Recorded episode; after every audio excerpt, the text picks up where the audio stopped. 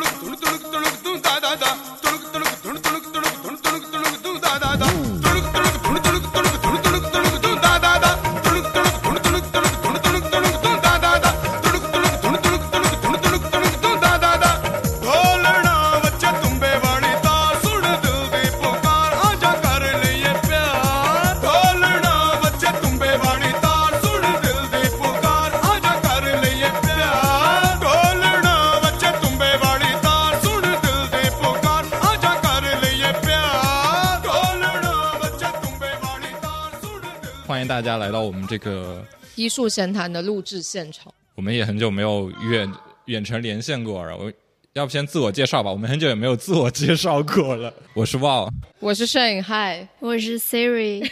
已经出现过无数次，等于次主播的一个 对啊，隐藏一下自己的身份吧。对方远远来自那个远方的朋友，你们那边自我介绍一下。Hello，我是 Lavita，然后我旁边是我一个朋友小李，小李自我介绍。啊，我是小李，然后在景德镇做这个陶瓷作坊。其实我们这一期也知道 Lavita 在景德镇，所以我们这期准备聊一些关于 China 里的东西，就关于陶瓷的一些东西。景德镇最近的水深火热呀，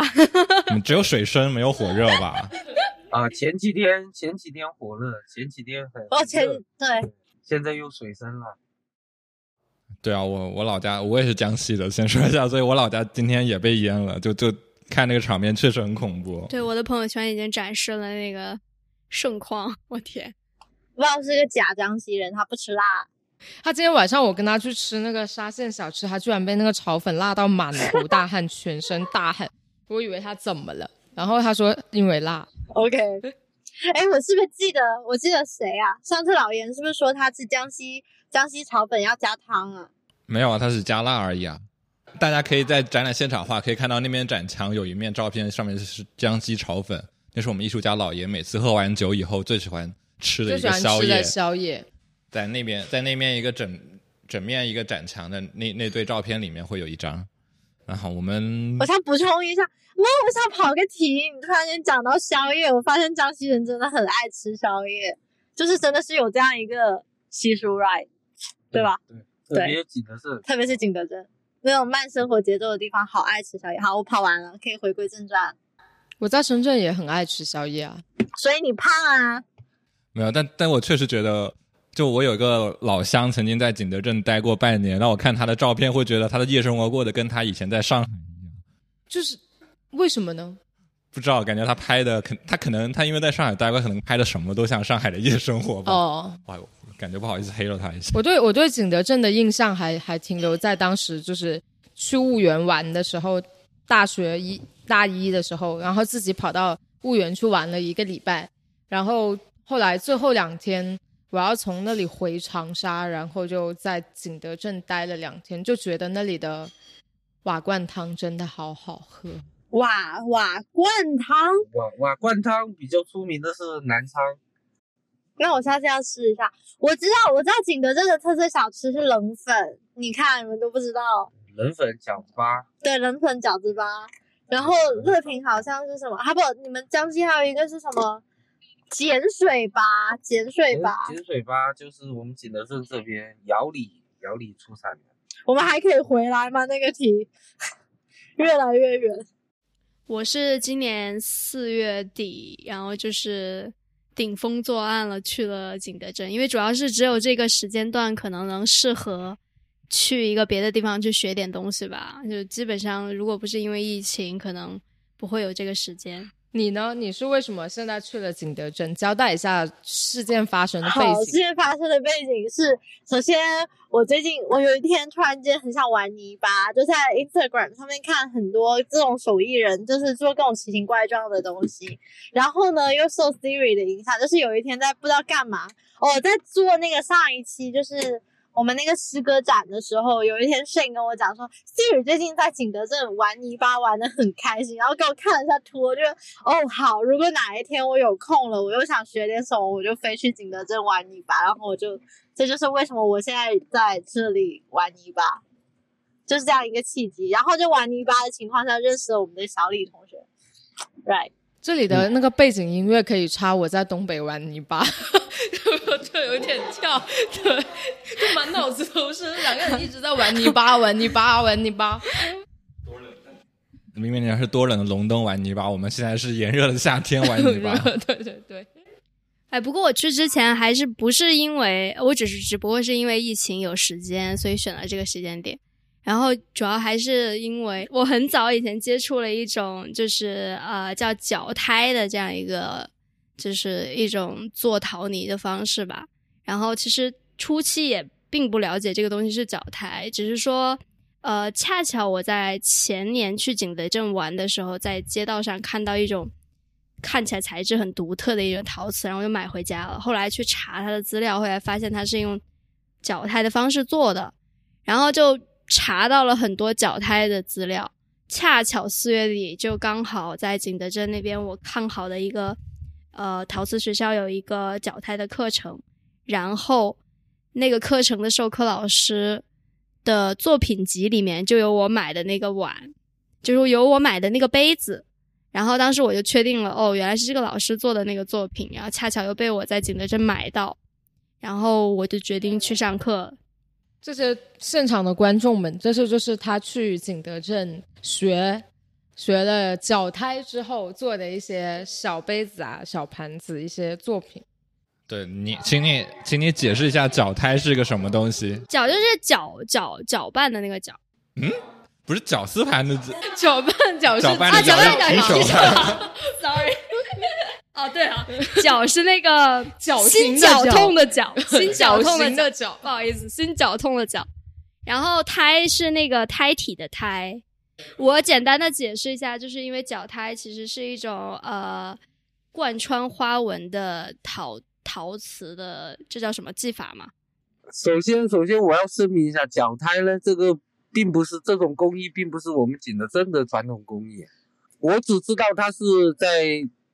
瓷土里面直接拌入那种带彩色的颜料，然后烧成。但是很具体的有有一些我还是不太清楚，因为它不是我们景德镇这个陶瓷工艺范畴。哦，它它是这样的，就是它唐代的时候，就是中国就有一些出土，就是当时有出土的一些唐代的陶器，其实就是用脚胎的技法，它是用不同颜色的色泥作为呃陶瓷的胎体，就是一般情况下不是用单单纯的色泥嘛，然后上釉嘛，所以其实大部分我们看到的市面上的陶瓷都是由釉料呃产生的颜色呀，或者说是呃本身它的那个陶泥就是单纯的一种颜色呀，这样的一一种操作方式。那脚胎不一样的，其实就是它的，就如果你把脚胎的碗或者盘，脚胎做的碗或者盘子或者罐子掰开，它里面呃就是断层一样是有呃颜色的，就是它的花纹其实是贯穿的。它的颜色是在瓷土，它就是瓷土，就是那种对，它等于于瓷土里面本身的颜色，然后在外就是等于陶瓷外外部形成的这些图案，都是因为瓷土里面本身的颜色而带来的。应该都有吃过那种，比如说，呃，有那种硬糖，就彩色的那种硬糖，就有图案的，或者小时候用的那种橡皮，然后或者软陶的东西，其实它有些部分有点雷同。哦，我知道，就是那种，就是你看那种糖里面有一个小猪或者星星，它每一颗都一样，它就是同一种做法，就是把颜色掺进去，然后把它捏成那个形状，然后就开始慢慢揉，然后切断的那个做糖的那是个。我知道它是有有一些方式，就是有一种呃图形组合方式就是这样的，就是它形成单位图形之后，然后再把它通过拼接或者什么方式，然后组成一个大的泥板，然后之后用这个泥板再来做陶瓷，它可能就会形成一些，嗯，在可可控范围内的图案。我我们先从最基本介绍，要不然有点有点晕。就是陶瓷做一个陶瓷就要经过哪些步骤，跟一些一些分哪些步骤？我我讲一下大概啊。首先第一步肯定是炼泥，就是制那个瓷土。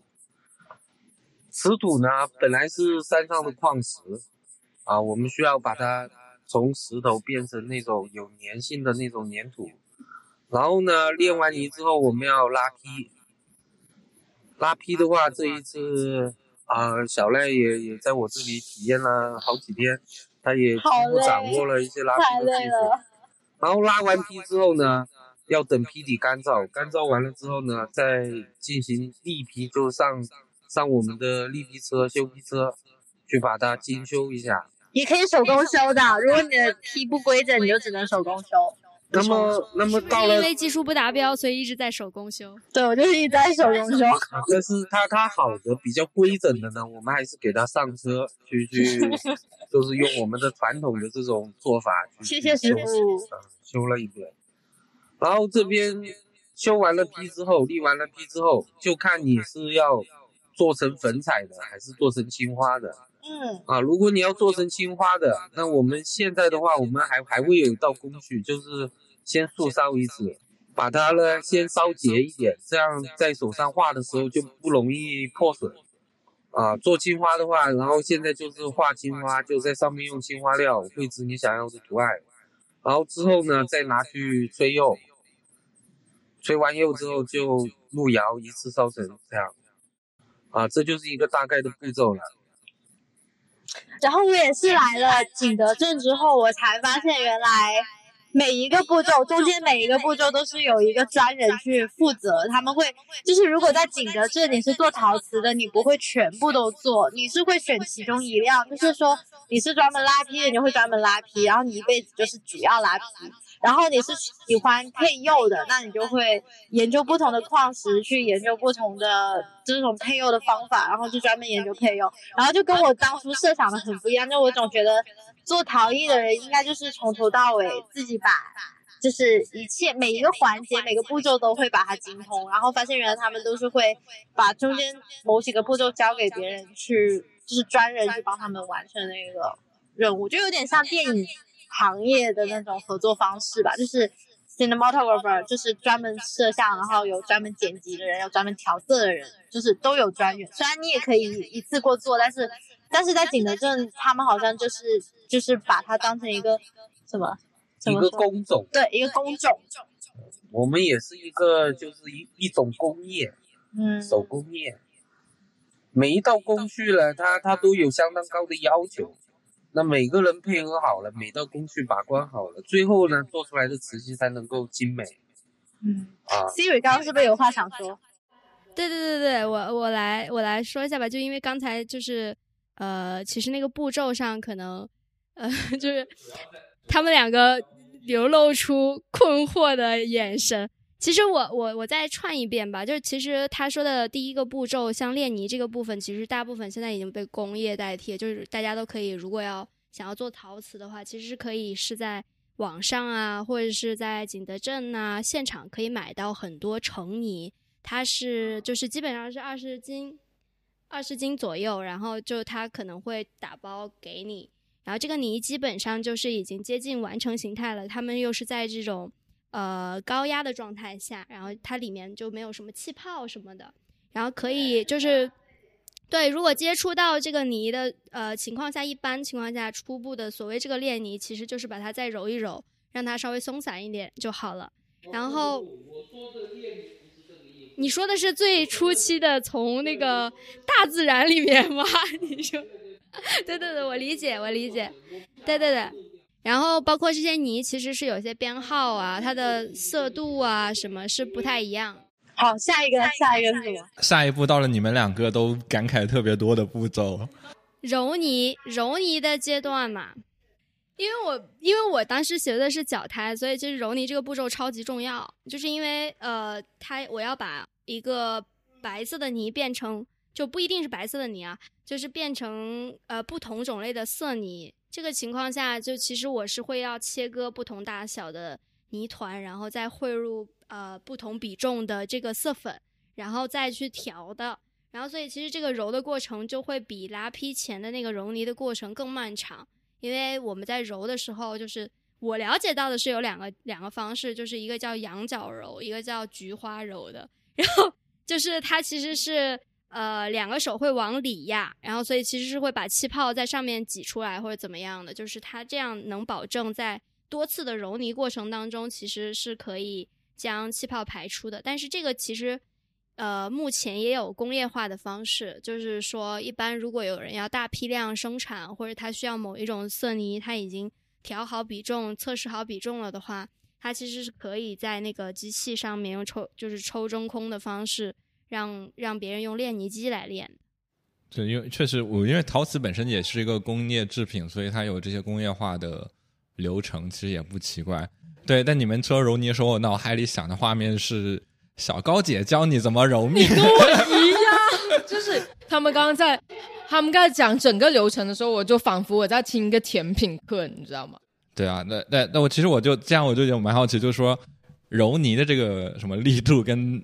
跟揉面的这种感觉，或者是它有两个是有什么样的共通点或不同点？我原来一直以为是就是我揉面很厉害，然后我揉泥就很厉害，结果第一天就翻车了。就是因为我第一次揉泥的时候，我也是用揉捏揉面的方式，基本上就是用拳头的正面然后压的，然后揉出来的泥其实超级多的气泡，就很细腻的绵密的气泡。然后当时就因为有气泡的话，陶瓷一般就会呃规避这些气泡嘛，因为有气泡，它气泡跟气泡连接，它就会产生裂痕，所以其实气泡是一个非常大的硬伤。然后，呃，后来我才发现，真的就是揉泥的方向啊，上面其实你每一步每揉那么一下，都是尽量要把这个，就是它它尽量要把空气能挤出去。可能你这种方式来做的话，以小批量的揉泥是 OK 的。不过手感上其实是慢慢，就这个东西有点像匠人的那种手感，就是是慢慢培养出来的。就初期可能会你会经历过揉硬。然后经历过揉太软，经历过水加多，经历过有很多气泡，然后之后你才会知道，在某一种非常呃舒适的状态的情况下，那个泥是刚刚好的。我觉得这个是需要有一种呃，就是手工艺人的一种敏感性在，才可能会呃控制的好这个度吧。就是手熟嘛，就是越来越熟练。我到现在都不 OK，我到现在都是水加多的状态。哎，说个题外话，就是因为呃，前段时间有见到刘建华，就是他，因为也是一个陶瓷的当代艺术家。然后那呃，当时他还说，就是这个他的作品在安装的过程中，就是让工人安装的情况下，其实是裂了很多件的。然后后来他用，他就找了两位就是学过陶瓷的，就是他的助手来安装，就完全没有裂。然后我当时开玩笑我说，可能学过陶瓷的人手上对它有一个，就是你对这种材质其实是有一种感知在的，所以你的、你的、你的、你的力道对，就是对于陶瓷这个力道，整个从呃生产到最后生成陶瓷制品的这样一个过程当中的这个情况下，其实你是一直有这个手上的一个力道的控制的，所以哪怕是他们安装都没有出现任何的。呃，开裂的这样一个问题，我觉得是真的。我前段时间修皮的时候很有这种感觉，就是我自己修皮，就是我经常修的时候，我自己修的很嗨，然后就在那里修修修，然后我的手就是会没有那种手感，就是我可能一下就是把它就是当普通的杯子在抓，或者普通的一个东西在抓，然后我就自己把它抓破了。然后那个专业就那种修皮师傅可能修了十年吧，然后他来就说在他手上是没有会破的皮，就是他们知道能够哪里受力，然后。应该从哪个角度去把它托起来，或者什么那些真的是，我觉得真的那个是一个经验，就是我就是觉得那样抓下去没事，然后我那样一碰下去就哎怎么这里又裂了，然后那里怎么又磕到了，就真的是自己把自己那个东西给毁，然后他们就真的是我看着觉得很不放心，但是在他们手上就真的是有种，就是泥巴会有种安全感嘛。是，如果有经验的话，我们一看到这个批。看到这个器型，我们就知道哪里是可以受力，哪哪个地方是不能受力、不能去直接抓的，所以我们拿在手上，不管怎么弹，我们始终都会就是抓住它的那个可以受力的那个部分，所以我们呢就不会把皮搞破。对，然后说个题外话，因为我那些东西都做的奇形怪状，然后他们的受力点总是就是很容易破，然后就很难抓。然后我自己抓破了很多次之后，那些师傅一来，他们就很轻巧的拿起来之后，我就很紧张，就说你别动我的东西，然后他们就一脸不屑，然后可以感受到，就是平时训对我的那种一脸不屑，就是白了一眼，就说。在我手上就没有会破的皮，然后就放回去。我插个问题，你们说，呃，会把那个杯捏破的时候，是都指它还没有烧制成我们现在拿的这样的一个陶器，是对对，是是这样的，就是呃，首先就是陶瓷做完之后会要晾干，而且要晾得很透彻，因为如果不晾干的话，水汽在高温烧制的过程当中，就突然蒸腾的情况下，很容易导致它炸裂，所以这个也是炸窑的原因。然后呢，原因之一吧，只能说，一般情况下，他之前说到的那个素烧，呃，就是可能在陶瓷上釉前，基本上都会经历一次素烧，呃，不一定，就是其实它是小件呀，然后可能为了让它更稳定一下，其实就是呃，其实好理解，就是它是从一到十，还是说从一到五，再从五到十这样一个关系。然后那所以其实速烧是一个非常低温的烧制的过程。烧完之后会让它更稳定一点，然后可能有些人会画在上面画东西啊，或者说是用料釉料在上面喷涂啊。其实如果速烧过的话，会更好的呃依附在那个陶瓷上，而且操作打磨的情况下，在速烧之后的过程当中可能会不太易损。就是如果是前期只是晾干的话，它相当于只是泥巴晾干了之后的那个硬度，你能想象吧？然后，如果是经过高温的话，其实陶瓷就会变，就会瓷化。就瓷化的状态，就是如果温度非常高的话，比如说像之前那个一三四二度，呃，就可能大概这个温度的情况下，基本上它瓷化的非常好，它的硬度就会上来。所以基本上，呃，可能容易裂的情况就是做好了到就是放干的这个过程中，它可能自然就会裂。有些部分，因为它的受力的问题，然后呢，和这个呃，就是干完以后打磨的过程中，可能在你手啊用力啊，包括这个砂纸的用力的过程当中，可能就会裂。基本上是这些情况。对对对，我插个笑点，就是因为刚刚鲍说他想到了小高姐，所以我真的没有办法跳出来，就是把你们做陶瓷跟做面点，就 就是就是脱离开，就是。你们刚刚说那个速烧的过程，让我想起来，因为我疫情期间就也没做陶瓷，我跟我妈天天在家做包子，所以就想到它有点像我们揉完面团之后那一个呃发酵，然后它叫有一个名词叫啥来着？醒面吗？啊，醒面的那样的一个过程，然后你可能闷着，让它自然去产生一些那种感觉，也是消掉气泡的一个过程啊。呃，不是吧？洗面是增加气泡，醒 面是增加气泡。剪掉这一段，但它其实有一个逻辑是不一样的，就是你们知道，就是他们一般做很薄的那种面皮的情况下，一般是用烫面吗？就是它是用热水浇到面里面，然后之后揉出面团，然后会很薄很薄。烫面又是什么呀？还有工艺工艺还有什么没有解释完吗？好像没有了吧。哦，还有一个就是你们说到低温烧，低温烧的时候，我记得他们好像跟我讲说，就是低温烧其实陶陶瓷是分很，就是陶跟瓷它其实是不一样的。陶它虽然都是都是泥巴做成，但陶是低温烧制，然后瓷是高温烧制，一般要到起码要到一千二百度以上才能瓷化。对，所以其实呃，我们平时喜欢的一些像是就是比较偏日式的那种。锅碗瓢盆，它其实可能是属于陶类，而不是瓷。我们平时生活中看到的瓷器呢，包括日用瓷，大部分都是在一千三百度左右。对，一三四二。对啊，一三四。没有，然后，然后，然后，但正好，我想，我想比较好奇或问的另外一个问题就是说，就我们这种手工，比如说很多类似于可以算是说手工做的，或者是个人制作的这样一种陶器。的价值就是说，它相对于说，因为陶瓷就是在我们日常生活中也是一个很常见的东西，包括我们的杯子、碗啊之类的，这些也是一个大规模生产的这东西。它们之间有什么不一样嘛？或者说我们自己就手工自己做陶瓷的这种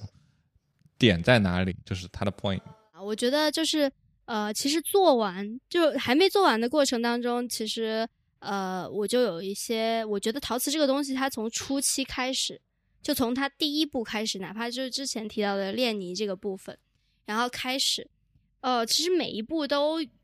有一些个人的这种控制力在。当然，我指的这种是是指的是就是个人来做陶瓷啊，不是工业化生产的这种情况下。就是相当于他在每一步你都在尝试用个人的方式来降低一种风险，它从概率上来说，就是你的每一步都可能会带来一定概率的呃成品的失败，但是其实你可能呃在前期并没有办法呃完全的能想象估量到成品之后的呈现效果，就像我们当时班里有一个朋友烧出来之后，他非说那个杯子不是他做的，因为那里面有一块是粉色。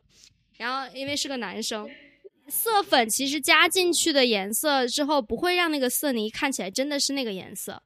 就有的时候，它比如说可能揉出来的泥的颜色是黑色，但是烧出来可能偏红。这个就是它可能在泥料里面加了一些氧化铁呀，或者这种粉质类型的东西，它在烧制过程中有一些呃氧化啊或者什么的呃状态。然后这个根据温度不一样，可能也显色也会不一样。然后，所以其实每一步，包括拉坯、呃呃拉胚，然后包括可能呃揉泥，包括呃就是在泥泥上踩，就是所谓的釉上踩、釉下踩，像这种类型，包括喷釉，其实每一步它都会增加这个陶瓷在就是最终成品前的一些风险。其实它这个风险是一直在增加的，等于你每一步都必须要有一定的咬合。呃，就是或者你你你有那种个人的，对啊，就是你有那种个人的一种对这种器物的感受，呃，敏感性，然后就必须要贯穿始终，就没有一刻需要，就是没有一刻能允许你去走神。就如果你可能一走神，你拿着那个呃修坯刀、呃修坯刀，可能就会把陶瓷直接砍断，然后这个非常有可能。所以，其实工业化的产品跟这种个人做的不一样的点，就是在于工业化的就是是没有情感付诸于当中的。就是可能个人做的时候，它可能如果你想要做一个比较圆一点的杯底，然后这个圆可能并不是呃数学意义上的非常圆，就是也不是说这种工业程度下的非常圆。但是它可能是一种舒适的状态，就也也有艺术家可能会在杯子上面捏两个坑，其实它有点像肚脐，它也有点像酒窝，但是大家都会觉得它不是一个标准形态，然后它又富，它又富有可能呃标准形态不富有的这种情感，然后能传达给这种器器具的使用者，我觉得这个是特别有趣的一点。但但我我我另外一点很好奇的是，比如说。这种工业化生产的，比如标准的圆，他们是来是一个怎么步骤做的呢？还是说他们也是有是模具，还是说有机器直接？就是其实如果你这么说的话，就是有很多方式，有很多方式，有些是拉坯师傅拉出来的，然后就是他拉拉出来，基本上他能控制在基本上类似的大小，然后之后修坯师傅在修的时候也把它控制在类似的大小。所以，所以这个这个流程，这个流程还是还有一种是注浆。就是它有模具，直接注，啊，注浆的那种类型的话，就是浆体进去之后，你的模具是什么样子？混凝土的样子。关于你的问题，其实这是值得思考的。那实际呢？到今天其实有两种表达，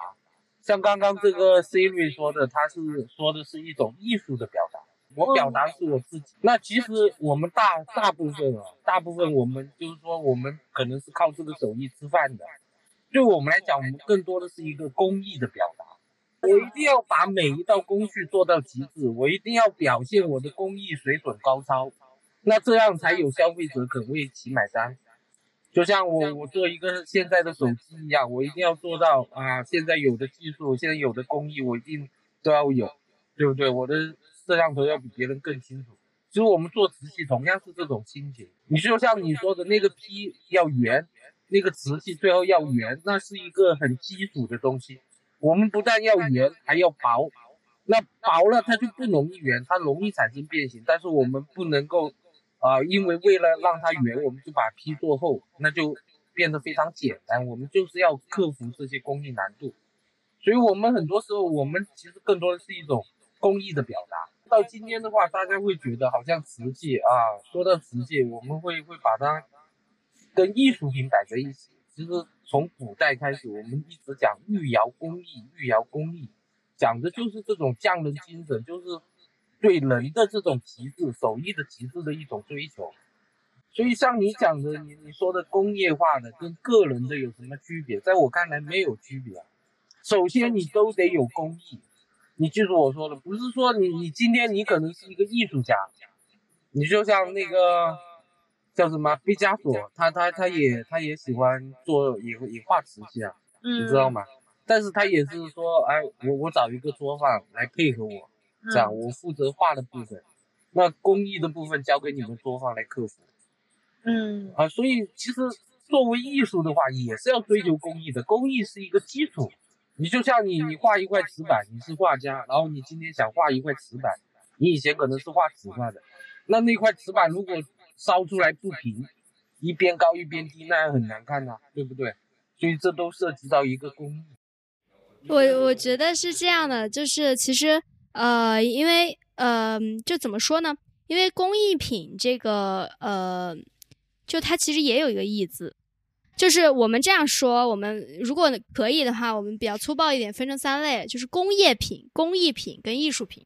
这样可能它会有一个层级关系。然后呢，工业品的情况下，它其实就是完全纯关注于这种实用性啊，或者说是啊、工业化生产、量产的这种需求的。但是工艺品呢，因为我我了解到景德镇有很多非常值得敬佩的，就是这种工艺大师，他们呢真的能把这种陶瓷这种材质做到极致，就薄可以做到极致，釉可以上到均匀到极致，然后彩颜色可以也运用到极致，包括一些羽毛状的形状，他们都可以制作出来，或者很大体量的那种平板的，就可能比如说像白纸一样的一个瓷器都可以被做出来。我觉得这些是非常值得敬佩的，包括呃，就是因为我我上课的那一家，呃，就是陶瓷学校，其实它有。呃，就是他们当时的初衷，就是因为他们希望把外国的很多艺术家带过来，然后这样让艺术家的一些概念在景德镇这边生根发芽，也可以让景德镇这边的呃手艺人、这些工艺人和匠人这些呃非常呃技术高超的这些人能能又跟他们互补，然后所以其实我觉得这个非常好。对，但确实这个，我觉得这个问题其实不只是在陶瓷上，就就其实很其实很明显的另外一点就是著名这样的矛盾体现就在我们的摄影上。对，这摄影摄影也有一一个很强烈说我们有摄影有个很强的应用层面上的很大的这种应用，包括拍风景、人像或者很多东西，但也有一些这东西去能到能到入什么艺术之类的，比如像说追求工艺极致，说当时你说黑白的曝光极致的安在亚当斯，他们也是说整个画面的这个区域曝光也是控制的很好，整个工艺。这个其实是一个我觉得很多就是艺术很值得思很多曾经的技术现在被列入其中一种艺术方式的工种。对对，就就就都都很值得去思索的，就是就可能是从事就使用这个工具、这个媒介或者这个表达工具人都会很值得他们去思考，跟可能思考完以后都会促进他们进一步的自己的一个创作也好，或者是表达也好的东西。就有一个比较，就是也是说比较特例、值得值得讨论的一个例子的问题，就是说，就是刚刚提到的刘建华是陶瓷艺术家呢，还是当代艺术家呢？不，他是应该算是当代艺术家，因为如果就是是这样的，就是陶瓷艺术家跟当代艺术家有非常本质的不同。就是当代艺术家他是可以用任何材质来表达他的就是想要诉说的概念，然后那其实他在表达的这个过程当中，如果选用了陶瓷。那是 OK 的，他比如说他对这个陶瓷的要求可能只是是一种概念层面上的需求，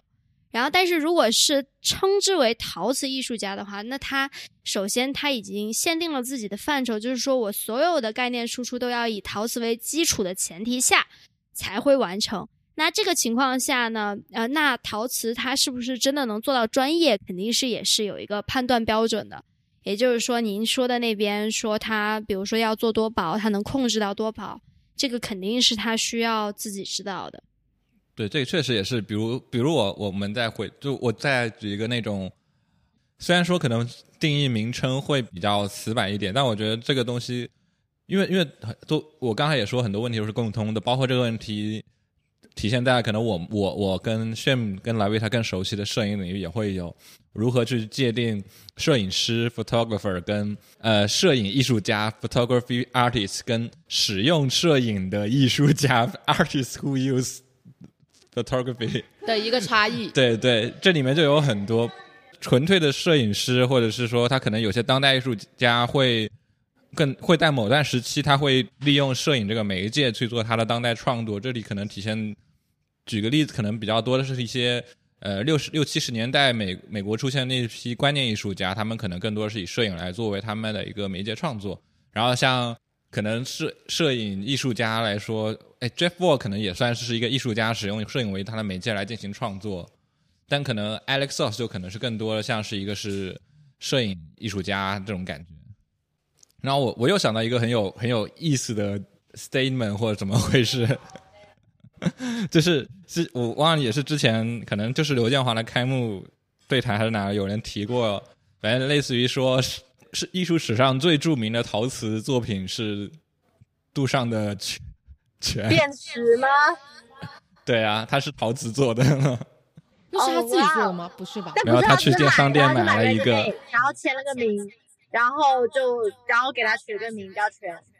他是出也是陶瓷，他叫卫生陶瓷。卫生 OK。对啊，你你就像就像就像你，假如你去买马桶的时候，他就会告诉你我们的这个陶瓷什么西班牙进口、欧洲进口，然后怎么怎么样，然后有各种，还有瓷砖，瓷砖它也奇怪的，对对，瓷砖。我觉得这样子用就是用摄影的角度理解的话，这些词就等于是 stock image，就是我们平时的 stock image，就是有拍人拍了各种各样的浪，各种各样的天空，各种各样的房子，然后你只是需要就是买那一部分，就是用于你的使用。艺术就是说，当我们讨论艺术的时候，总要它，特别是在现在这个语境、现代社会语境下，它总有一个。就是非常大的一个在应用层面上的这样一种场景，或者是需要考虑跟或者是对比的。我觉得我们最后可以再多聊一聊，包括无论是陶瓷艺术家也好，或者使用陶瓷的艺术家的一些，可能可能或可更更加想大家分享的一些人，或者一些例子，或者一些作品之类的。因为呃，本身我觉得，既然大家要介绍跟陶瓷有关的，就是觉得自己自己觉得不错的艺术家的情况下，那其实他已经非常有限定了，那就是陶瓷艺术家喽。所以其实我也没有想，就脑海里没有呈现哪一个当代艺术家是在我的脑海里的。所以呢，哦，就是我非常因为前一段时间因为突然对脚太着迷，所以就。就是有发掘一个日本的陶瓷艺术家叫尾形香三夫的，他就是做的，他的特点是其实就是，呃，他是做一些渐变，然后所以他那个纹理在呃通过脚胎的制作的过程当中，到最后成为器具的过程当中，会变成那种非常规则的，呃，一种很迷幻的一种图形，然后会呃，其实我就是对这种。很规整的图形是有一些，呃，个人的喜好的，所以其实，呃，他他他也说过，说反复试验的错误也要漂漂亮亮的展示出来，所以其实这种也是在陶瓷制作过程中，就是受虐过千百遍，但是依然不舍得去，呃，可能扔掉开裂的作品啊，或者什么这种心态吧，就是一个真正对这种器物非常。热爱的一个人能说出来的话。你介绍陶瓷艺术家，我就想到前几天也是，就是也有一个人给我介绍了一个陶瓷艺术家，我也蛮喜欢，也是日本的，他叫做副本显吉。然后我在我们那个群里面发了，你可以先看一看，就是他的某一些作品，就是很有那种东瀛风情的那种，就是器型加上他的那些绘绘画的那种装饰嘛。你们俩在景德镇的一个最大的收获是什么？我觉得收获就是做的这几个盘子啊，因为我超喜欢。我觉得还有一个收获可能就是呃。在深圳的话，在一个非常像像呃滚轮的这样一个工作状态的过程当中，其实人是很难平静的。就是其实我们一直都是有一些晚睡呀，像这种就是可能需要你需要有一种耐力，又需要有爆发力的这样一个状态。其实它这个非常符合现代化的这样一个需求，就是你必须要持续的工作输出，可能才能获得一种自我认可。但在这种状态的前提下，然后去了景德镇。其实我在第一周的可能前两三天，是完全就是呃回归不到这种状态，就像一种呃滚轮转动的时候的那一种惯性一样的那种状态。然后这种状态让我在景德镇的初期的前三天的过程当中非常不适，就是我觉得我没有办法非常静下来，因为我觉得我原来其实可能。还是蛮爱做一些可能手手工的东西啊，但是后来就慢慢的因为这种工作，呃的高频率，然后而导致的一些嗯可能倦怠吧，就是我可能就不会觉得我自己是有精力有时间去静下来静静的去做一些可能手工艺品啊什么的，然后所以其实，在景德镇两周的时间，就是我去上这个脚台的课程，其实我唯一的就非常。觉得最终非常欣慰的一种感受是，呃，它让我觉得非常真实。就是我在触摸电脑的间隙当中，突然有一刻去真的去触摸这种泥巴，然后去去去感受这种泥巴当中的水分，然后去摸着这些呃器具，然后去打磨它。这个过程当就其实让我非常的就非常治愈我，就它其实让我的内心会更平静。然后它会让我觉得，呃，可能呃，就是更加的宁静，可能就是在，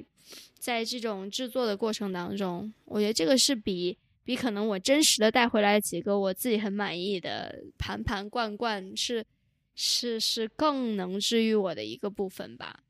那拉维塔，你的感受呢？我有一部分感受跟 Siri 是一样的，就是我有一个机会让我整个人是真的很平静，就是很纯粹，心无杂念，就是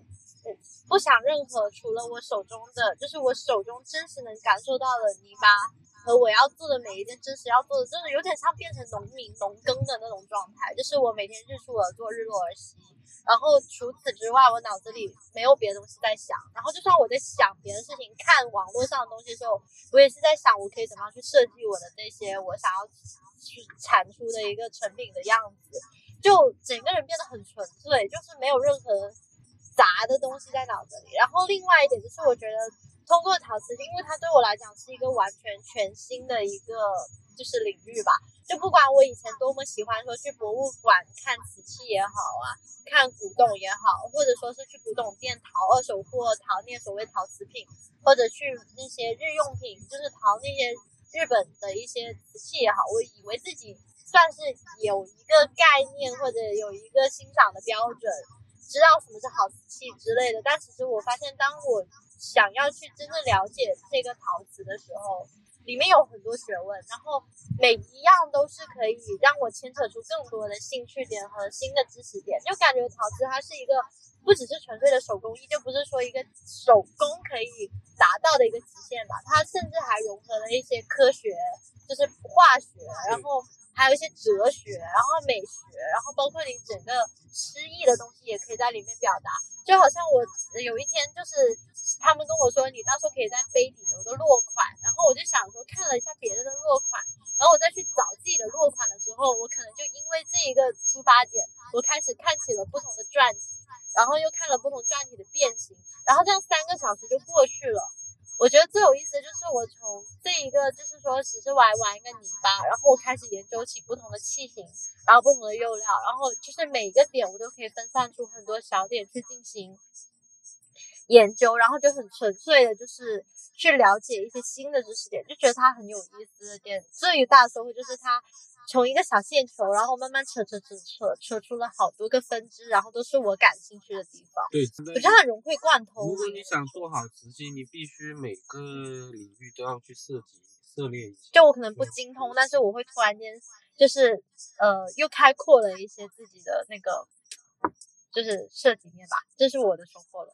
嗯，我其实觉得，就是因为我原来一直就说自己是一个有匠人情怀的艺术从业者，就是因为我觉得这些艺术概念，呃，其实到一定程度的时候，其实是没有可比性的。那最终可能我们能去看到的，就是关于工艺方面的一些极致追求吧。嗯，那那我们这期也差不多录到这儿了，然后也非常感谢拉皮塔跟小李远在景德镇也跟我们聊了那么多关于瓷器的东西，让我们最后跟大家 say 个拜拜吧。我们我们下一期应该还是会聊 Steven Show 的，应该就下个月再不见不散，拜拜，拜拜，谢谢大家今天的收听。